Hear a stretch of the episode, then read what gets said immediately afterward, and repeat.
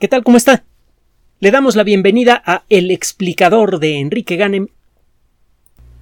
En muchos de sus extraordinarios trabajos en el mundo de la ciencia ficción, Arthur C. Clarke señaló un problema potencial en la colonización del espacio que por mucho tiempo parecía pues simplemente una cosa sabrosa que ponerle a una novela. poquito de sal literaria, pero que en la actualidad se está volviendo realidad a, ritmo acelerado, particularmente en este año y particularmente en el mes de abril. Déjeme platicarle cómo va el rollo, porque ahorita va a encontrar muchos comentarios de este tipo en muchas fuentes de información científica en el Internet, un tanto dispersos. En 1967, antes del lanzamiento de la, de la primera misión hacia la Luna, que fue el Apolo 8, la nave dio unas cuantas vueltas alrededor de la Luna y luego regresó a la Tierra en un vuelo que en muchos sentidos resultó un retrato hablado, con algunas distorsiones, de, eh, de un trabajo de otro gran novelista de ciencia ficción, Julio Verne. El vuelo del Apolo 8 es prácticamente idéntico a de la Tierra a la Luna y alrededor de la Luna, cuando menos en sus aspectos más fundamentales. Bueno, un año antes de esta misión, cuando era obvio que el proyecto Apolo iba muy avanzado y que iba a conseguir casi con seguridad la meta de colocar a un ser humano en la superficie lunar antes del final de esa década, 110 países, incluyendo a muchos de los grandes protagonistas de, la próxima colonización del espacio, como son China, Estados Unidos y Rusia, firmaron un tratado en el que, entre otras cosas, se eh, garantizaba que ninguno de los firmantes reclamaría propiedad de la Luna o en la Luna. Este tratado del espacio exterior involucró en, forma limitada como observador a nuestro país eh, y eh, una de las personas que acudió fue muy amigo de mi papá, de acuerdo de, de este caballero con, con mucho gusto el Carlos Elizondo, que eh, además de su trabajo en, el, en el mundo diplomático, tenía otros intereses, intereses literarios. Entonces, a pesar de que había una diferencia de edad enorme entre Carlos Elizondo y un servidor, tuve algunas pláticas muy agradables con él y tengo buen recuerdo de, de él y me dejó por ahí un librito y todo relacionado con la exploración del espacio. En este tratado ha sido estudiado en detalle por muchos expertos en ley internacional. Ya existen, por cierto, cátedras con profesores regulares dedicadas a la ley espacial. Y ya existen en algunos lugares del mundo facultades dedicadas al estudio de la ley eh, interplanetaria. Suena a un rollo de ciencia ficción, ya no lo es.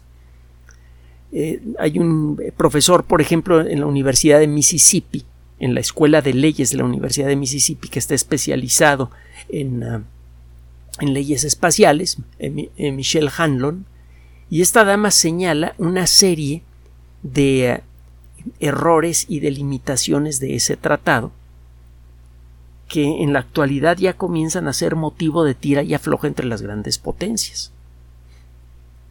Eh, mm, existen ah, algunos huecos en la ley que podrían en un momento dado permitir la explotación de la luna sin que eso viole, eh, eh, cuando menos en, en la letra, al tratado.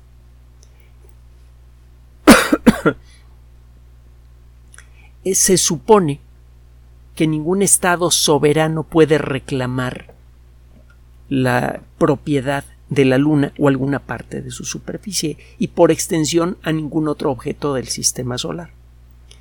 El problema es que en la letra esa ley no puede limitar a una empresa privada. Es muy clara la diferencia entre un Estado y una empresa. El ámbito de acción de un Estado es diferente al ámbito de acción de una empresa, sobre todo una transnacional, etcétera, etcétera. Entonces, el hecho de que el tratado hable de estados soberanos deja un área gris, un área no definida que involucra a las empresas privadas. Esto fue explotado de una manera eh, para muchos molesta. Hubo muchas protestas en el mundo en el año 2015 cuando el, Senado de los Estados Unidos aceptó una propuesta de ley, el Acta Espacial, el Space Act. Puede usted buscar el texto en Internet. De hecho, lo va a encontrar en la página del Congreso de los Estados Unidos. Busque el Congreso número 114 y va a encontrar allí el, documento marcado con el número 2262. Es el, el documento que acepta los contenidos del acta que le otorga a los ciudadanos norteamericanos reclamar recursos del espacio.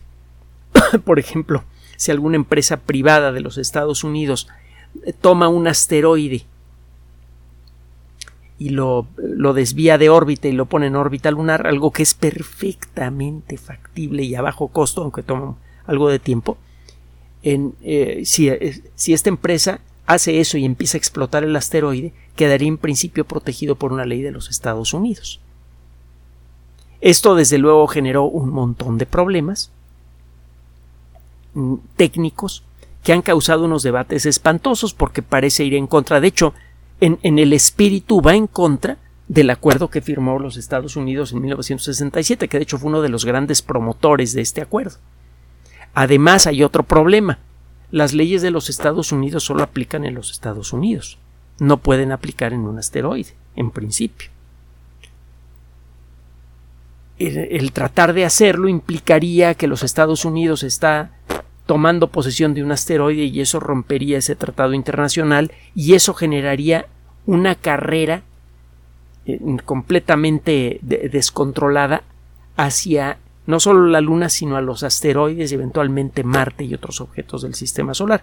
Una carrera a golpes y codazos que eventualmente terminaría en una guerra, inevitablemente. Eh, en el 2020, y para corregir en parte las consecuencias de estas acciones, se eh, construyeron nuevos acuerdos, los acuerdos Artemisa. Entre los países firmantes está México, por cierto. Busque usted en la página web de la NASA el término Artemis, así con una S, Artemisa pero sin la A del final, Artemis-Accords con doble C, como de acordeón.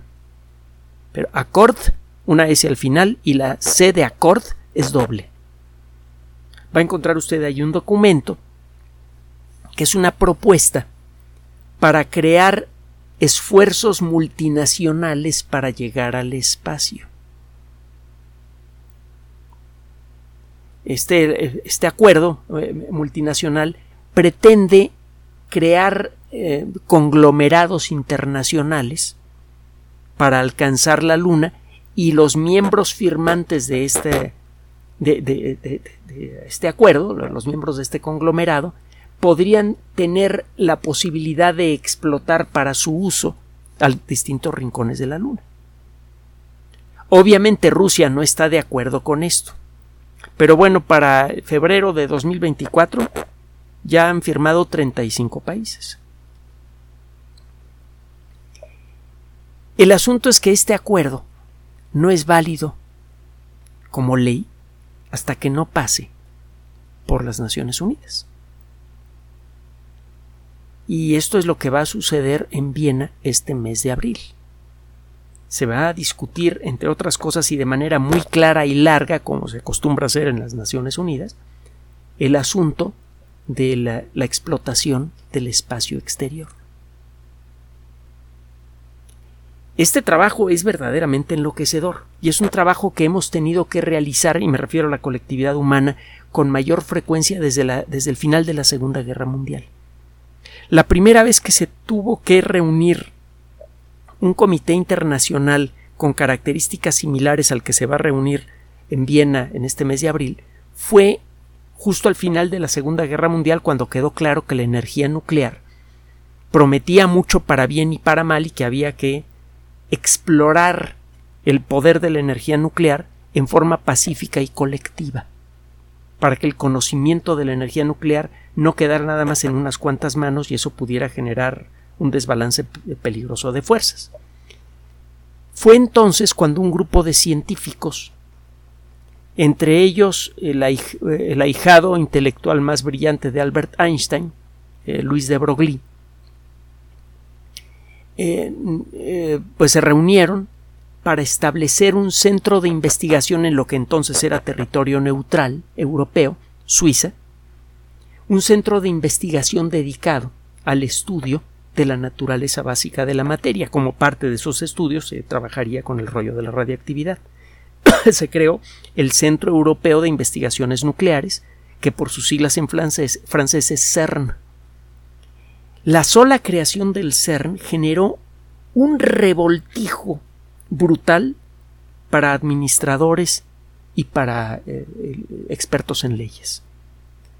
Porque el crear un centro internacional que maneja información extraordinariamente delicada, que maneja mucho presupuesto y que genera tecnología potencialmente muy valiosa,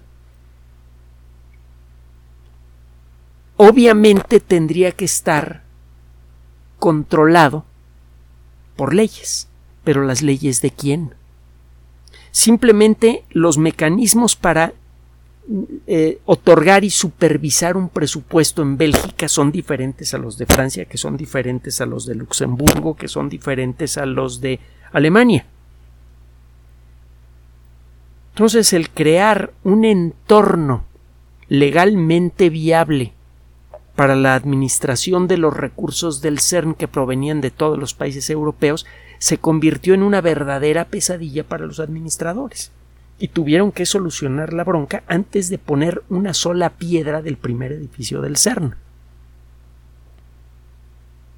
Y lo mismo sucedió, por extensión, con las leyes eh, aplicables. Cualquier ley aplicable, por ejemplo, sobre derechos de patentes, en cada país tenía que ser respetada y esas leyes podrían entrar en conflicto una con otra en un entorno internacional. Fue necesario crear una envoltura legal y hacer las modificaciones apropiadas en las leyes de cada país para poder crear la infraestructura administrativa y legal invisible que hace funcionar al CERN. De no haber existido esta estructura, que involucraba a contadores, abogados y otros expertos que normalmente no asociamos con la ciencia, o cuando menos en aquella época no se asociaban con la ciencia, fue necesario crear esa infraestructura para que se dieran las circunstancias para el desarrollo de la tecnología más productiva en términos económicos y sociales de toda la historia. De no haber existido ese entorno legal, contable, etcétera, no habría sido posible el desarrollo de las páginas web. Recuerde que el Internet existía desde 1969, cuando fue lanzado por primera vez por la ARPA, la Agencia de Investigación en Proyectos Especiales de los Estados Unidos, que todavía existe, pero como ahora ya está más descaradamente ligada con el Departamento de Defensa, ahora se llama DARPA, tiene una letra D al principio porque está relacionado con el Departamento de Defensa. Bueno. El Internet existe desde el 69, fue liberado al público en la década de los 90, pero no sirvió de nada liberar al Internet hasta que no fueron desarrolladas las páginas web. La tecnología de las páginas web es la que permitió que millones, miles de millones de personas en todo el mundo accedieran a las, las vastísimas fuentes de información que ahora encontramos por todos lados en el Internet en forma simple, sin tener que saber ni jota de computación. Y la tecnología de las páginas web fue desarrollada en una maquinita que usted puede ver si va al centro de, de supercómputo del ser.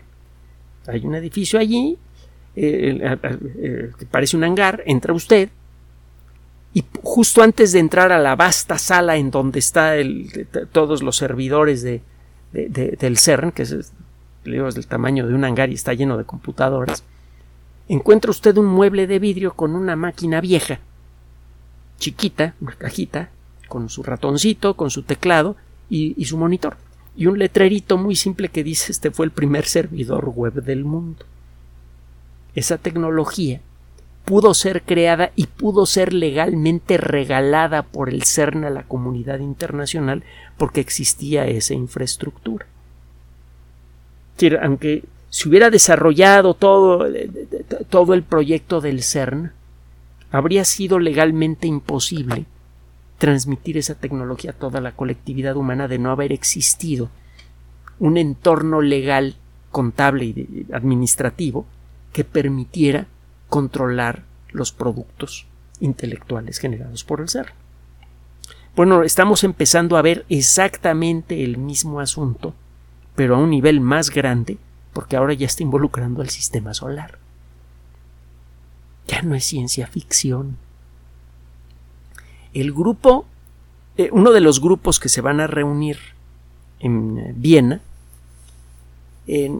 está haciendo una serie de proposiciones legales con la intención de que cada uno de los países firmantes haga ciertos ajustes en sus leyes que permitan embonar un entorno legal internacional, armonizar un entorno legal internacional en materia de explotación minera con las leyes individuales de cada país. Para crear una superestructura administrativa y legal como la que se tuvo que crear para el CERN para poder explotar la Luna y los asteroides. Y entonces se le presentaría a los más de 100 países que forman a, la, a las Naciones Unidas para su revisión y en su caso para que sea presentada a la Asamblea General para ver si se aprueba o no. Si la Asamblea General aprueba esta ley, entonces vamos a tener una ley internacional viable para la explotación del espacio. Créame que este es un atorón mucho peor que cualquier atorón tecnológico que existe en la actualidad para iniciar la conquista de la Luna. Que tenemos la tecnología la tenemos desde hace 50 años. Y en estos 50 años han ocurrido avances tecnológicos brutales que hacen mucho más fácil la conquista de la Luna y su explotación a gran escala. Sí se puede. ¿Es cosa de dinero? Pues sí, es cosa de dinero, pero mire, eh, eh, el dinero está tan concentrado que las personas que tienen la capacidad de tomar esas decisiones bien podrían poner ese dinero para iniciar la explotación de la Luna y al poco tiempo empezaríamos a ver resultados económicos. Bueno, los empezarían a ver esas personas. Nosotros empezaríamos a ver una mayor disponibilidad de ciertos minerales raros, sobre todo de ciertos elementos químicos raros aquí en la Tierra que se necesitan para muchas tecnologías cruciales para el futuro. Nuevas tecnologías de producción y uso de energía, nuevas tecnologías electrónicas, etcétera, etcétera, etcétera. Entonces, la falta de ese de esa superestructura legal es un tapón que está deteniendo de muchas maneras sutiles pero efectivas diferentes el desarrollo de los proyectos espaciales efectivos de colonización del sistema solar. Y se va a trabajar con ese, sobre ese tapón con la intención de romperlo para iniciar una oleada de colonizadores a la Luna. Y no solo a la Luna. Eh, hay por ahí una notita aparece, eh, esto que le estoy comentando es una nota que aparece en varios rincones, en varios servidores dedicados a dar noticias sobre el espacio, por ejemplo. Y en otros lugares hay una nota relacionada con una estimación comercial de un asteroide que eh, va a ser eh, explorado por la NASA. La NASA tiene tiempo explorando asteroides y no solamente la NASA. Varias agencias espaciales han visitado asteroides, incluso han tomado muestras de, él, eh, de, ellos. El 13 de octubre fue lanzada una misión al asteroide Psique. Es el eh, asteroide número 16. El número que aparece a la izquierda de los nombres de los asteroides es, eh, representa el número en el, de orden en el que fue descubierto. Sí que es uno de los primeros asteroides en, ser identificados por, por la sociedad humana, es el número 16. En seis años, ese asteroide va a ser visitado de cerca por una nave automática y este asteroide llamó mucho la atención de la colectividad internacional porque es especialmente rico en metales. Muchos de los elementos químicos que en la actualidad hacen mucho por controlar los mercados internacionales son metálicos. Por ejemplo, el cobalto es un elemento químico fundamental para la fabricación de baterías recargables y, otras, y otros eh, productos más. En la actualidad prácticamente todo el cobalto de la Tierra viene de unas cuantas minas que son operadas por, mano, por, eh, por esclavos, en pocas palabras, en, niños en edad que, deberían estar con sus jugando en sus casas, están desenterrando en mineral tóxico y de ahí están saliendo las baterías recargables de todo el mundo. cuesta, eh, nos ha costado trabajo darnos cuenta de esto colectivamente. La, vergüenza que da traer un aparato con eh, baterías recargables como consecuencia de esto. Eh, y doble vergüenza para el que usa un automóvil eléctrico en la actualidad por lo mismo. Eso podría cambiar con la explotación de objetos celestes ricos en metales. Claro está, eso, eso no acabaría con la mala situación de estos niños. Si se introduce cobalto de bajo costo proveniente de la Luna, pues sí, esta mina a lo mejor cerraría, pero eso no mejoraría la situación ni económica ni social de estos niños. Para eso necesitamos una revolución social, pero no de las violentas, porque esas nada más eternizan los problemas que pretenden enfrentar, sino una verdadera revolución intelectual las únicas revoluciones intelectuales que han ocurrido en la historia de la humanidad han sido generadas casi todas por la ciencia. Y todavía falta que ocurra una revolución intelectual impulsada por las ciencias sociales. Es una de las esperanzas que, que tenemos nosotros, que se dé una revolución así que cambie todas nuestras perspectivas y valores sociales de manera suave, natural y efectiva, y nos eh, permita crear una sociedad realmente balanceada en donde no existan los extremos tan lastimosos que vemos en la distribución de la riqueza. Que va a haber diferencias, claro que las va a haber, depende de la eh, cantidad de esfuerzo que quiera poner cada persona, de su talento. Eso se debe premiar, pero no al punto, no se puede crear un sistema que funcione así, que llegue al punto de condenar a la pobreza y al hambre a miles de millones de personas. El, nivel mínimo de vida debería ser mínimamente satisfactorio. Ojalá lleguemos a eso. Si no, no vamos a llegar al siglo XXII. Pero bueno, es otra historia. El caso es que sí que nada más por, eh, por lo que sabemos de él de lejos, tiene el potencial por influir en muchos mercados básicos de metales en el mundo. Parece ser el núcleo, una parte del núcleo de un planeta parecido a la Tierra, que se alcanzó a formar, que estuvo diferenciándose durante 100 millones de años, es decir, los materiales más densos se fueron al núcleo, los, eh, los menos densos quedaron en la superficie, como pasó con la Tierra, y como 100 millones de años después de la formación del sistema solar y más o menos al mismo tiempo en que la Tierra era golpeada por algo grande que prácticamente la deshizo y que de los restos se formó la Luna, este otro planeta entre Marte y Júpiter fue destruido por un impacto y los pedazos quedaron mayormente en órbita alrededor del Sol, entre Marte y Júpiter, pero hay unos que tienen órbitas más raras. Bueno, en esos pedazos, en esos asteroides, nosotros adivinamos asteroides que tienen una composición parecida a las rocas que encontramos en la superficie terrestre. Hay otros que tienen una composición que se asemeja más a la del manto terrestre y hay algunos que tienen una composición metálica similar a la del núcleo terrestre. Esos eh, eh, meteoritos, bueno, cuando esas cosas caen eh, a tierra, y los llamamos meteoritos, esos fragmentos de asteroide, no cuesta trabajo localizarlos, los metálicos, porque pues, los puede encontrar con un detector de metales y porque a la hora de agarrar una de estas piedras y levantarlas se siente inmediatamente la diferencia de, densidad con respecto a una roca normal. Son rocas anormalmente pesadas, muy pesadas.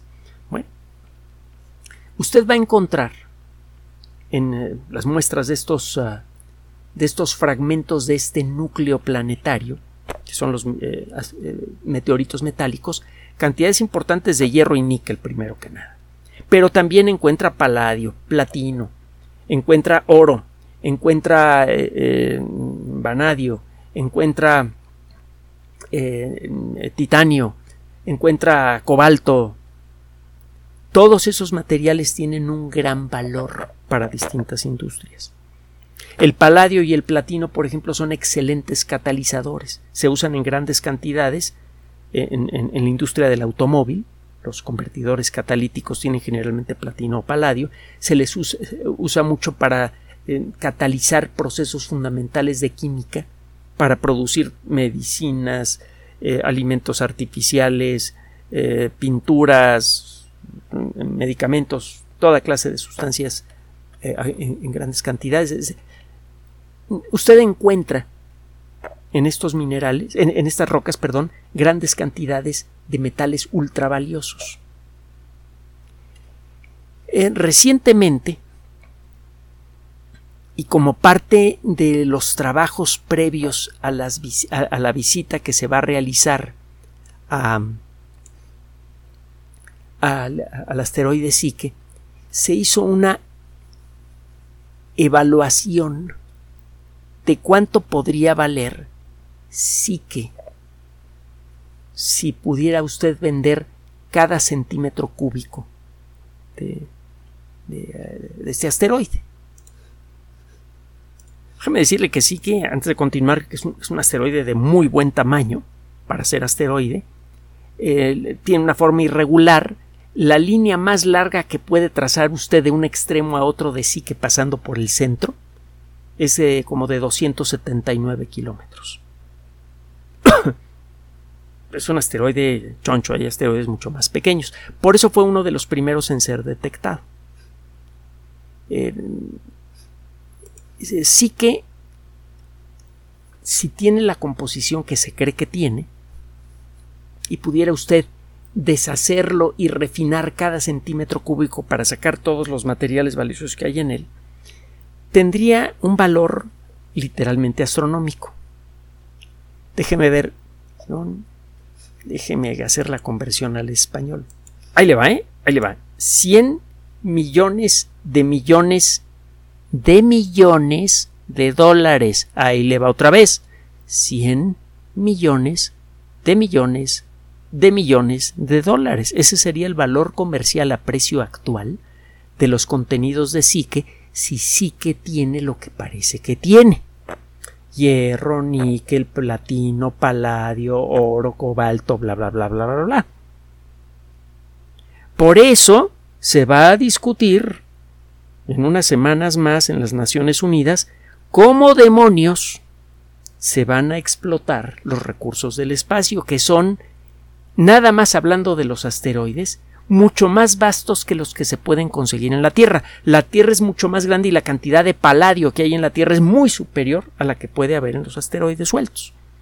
Solo que el sacar el paladio que hay en la Tierra resulta prácticamente imposible, porque habría que filtrar todo el contenido de, todo el cuerpo de la Tierra para sacar todo su paladio. No es posible. Y no lo va a hacer probablemente nunca y no es necesario que sea posible. Porque para eso están los asteroides. Los asteroides es el, tener a, los asteroides es una gran fortuna para, la colectividad humana, o debería serlo. A ver si por tratar de explotarlo no acabamos eh, eh, dándonos de manazos y en una guerra nuclear, pero en los asteroides tenemos un planeta entero súper rico en recursos, más o menos del tamaño de Marte, como la tercera parte del tamaño de la Tierra, pero en pedacitos. Cada pedacito tiene su interés. Y el explotar esos pedacitos es muy sencillo. Para comenzar, no hay un ecosistema que proteger, la gravedad es mínima, así que no necesita usted equipo súper pesado para hacer eh, grandes paquetes de material.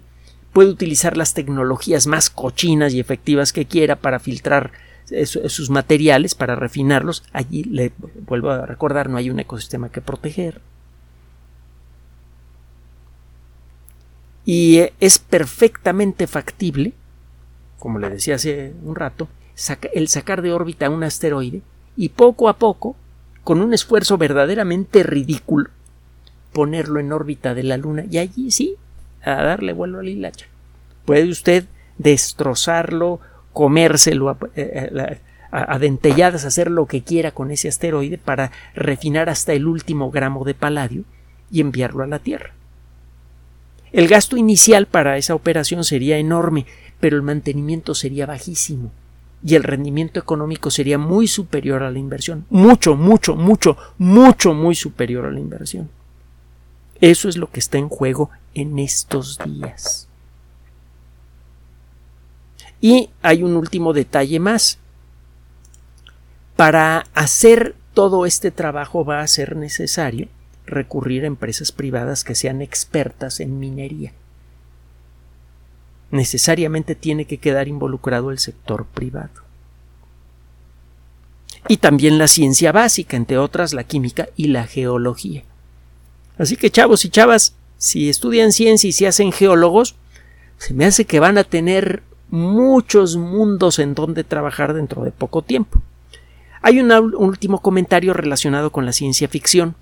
En una de sus novelas, Clark habla de eh, un grupo de eh, conservacionistas que se queja amargamente por la destrucción del ambiente lunar y que es necesario preservar, que generar reservas en la Luna para que se pueda conservar parte del panorama prístino de nuestro satélite.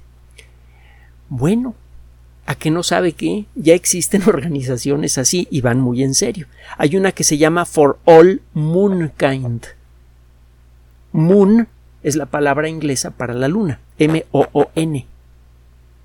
Y están jugando allí desde luego con las palabras de la placa que dejó el Apolo 11 en la superficie lunar, For All Mankind, para toda la humanidad. For All Moonkind, busque usted el término en Internet y eh, visite esa página web para que se dé una idea de que las preocupaciones que retrataba Arthur C. Clarke en sus novelas se están volviendo realidad. Esperemos que no todas las fantasías de Clark se vuelvan realidad, porque, como le comenté en algún momento, hay una guerra tremenda por la luna en una de sus novelas cortas.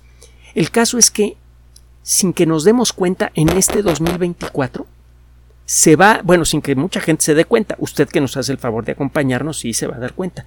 Este mes de abril vamos a empezar a cruzar el último portal necesario para iniciar la verdadera colonización de la Luna se va a buscar el acuerdo internacional para crear un marco legal mínimo que permita darle garantías a todos los países, empresas privadas e individuos que participen de este proyecto.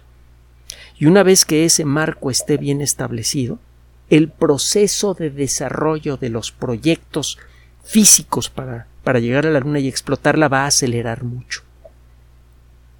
Estamos viviendo el inicio de la verdadera era espacial. Y si este acuerdo internacional funciona, quedarían entonces establecidas las bases para la colonización efectiva, pacífica y fructífera de todo el sistema solar.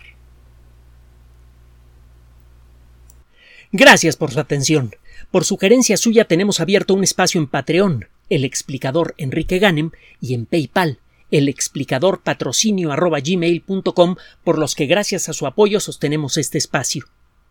Puede usted descargar gratuitamente estos audios en formato MP3 en Spotify y en iTunes como El Explicador sitio oficial y en SoundCloud como El Explicador.